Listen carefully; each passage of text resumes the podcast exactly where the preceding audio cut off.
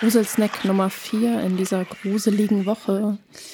Und es ist gar nicht mehr so lange hin bis zum gruseligsten Tag.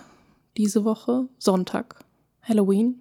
Aber heute habe ich erstmal einen vierten Gruselsnack vorbereitet für euch, beziehungsweise hat der liebe Jan uns seine Geschichte geschrieben über unseren Instagram-Kanal gruselfaktor.podcast.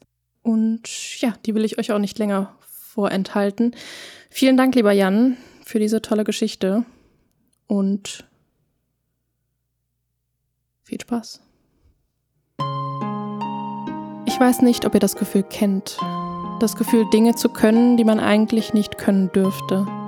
Und das Gefühl, irgendwie in der falschen Zeit zu leben. Ich fange aber am besten mal ganz am Anfang an.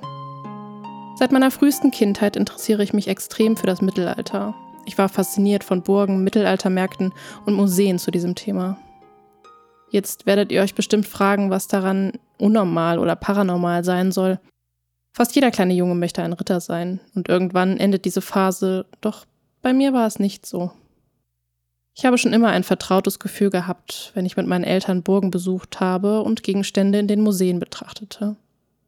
Ich dachte, das sei völlig normal, aber mit sieben oder acht passierte etwas, was ich selbst nicht erwartete. Ich besuchte mit meinen Eltern mal wieder eine Burg mit Museum und der Tourguide erklärte einiges zu vielen Exponaten. Unter anderem war eine Handschrift aus dem frühen 14. Jahrhundert ausgestellt. Der Guide fragte scherzhaft, ob jemand in der Lage sei, diese kunstvoll geschriebenen Worte zu entziffern.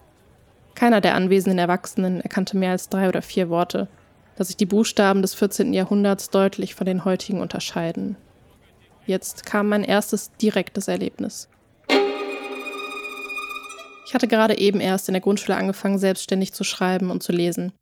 Aber dieses Dokument konnte ich mit ein bisschen Stocken recht flüssig vorlesen. Auch hat es mich immer zu verschlossenen Türen gezogen, als wäre ich schon mal dort gewesen und wüsste, was sich dahinter befindet. Ich sagte, dass dort hinter der Tür sich doch bestimmt ein Wappensaal befinde. Der Guide schaute entgeistert und fragte meine Eltern, ob ich den Plan gesehen hätte, was diese verneinten. Ich weiß selbst nicht, woher das Gefühl kam. Ich sollte noch dazu sagen, dass ich mich immer noch so fühle, als sei ich im falschen Jahrhundert.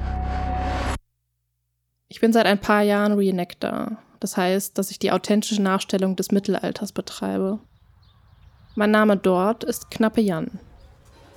Meine Faszination endete also nicht, wie bei anderen, sondern wurde noch stärker. Ich fühlte mich schon immer dem böhmischen und dem mährischen Wappen verbunden. Aber jetzt kam noch etwas anderes. Es kamen Träume hinzu, eine Burg, eine Frau. Ich konnte mir das zuerst nicht erklären, woher die Träume kamen und habe das als Spinnerei meines Gehirns abgetan, bis ich meine heutige Freundin kennenlernte. Dieselbe Frau aus meinen Träumen. Wir haben beide seit Anfang an das Gefühl, dass wir uns kennen, kommen aber weder gebürtig aus derselben Stadt, noch waren wir an den gleichen Orten unterwegs. Auch sie fühlt sich irgendwie. Auch sie fühlt sich hier irgendwie nicht richtig. Ich weiß nicht, was ihr davon haltet, aber ich bin wirklich am Überlegen, ob es möglich ist, dass sich zwei alte Seelen aus früherer Zeit heute in einer kleinen Stadt wieder treffen und sich erneut verlieben. So, und jetzt ist mir irgendwie was ziemlich Gruseliges passiert, denn mit dem letzten Wort ist irgendwie der Text aus meinem Word-Dokument verschwunden. Aber okay. Ähm, ja, lieber Jan, vielen Dank für deine Geschichte. Was für eine schöne Geschichte. Ähm,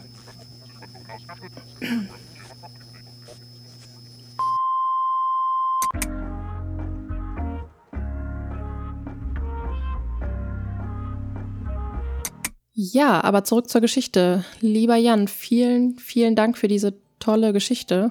Ähm, ich bin noch ganz geflasht und würde sagen, ich entlasse euch einfach mal mit dem Eindruck dieser Geschichte in den Tag, in die Nacht.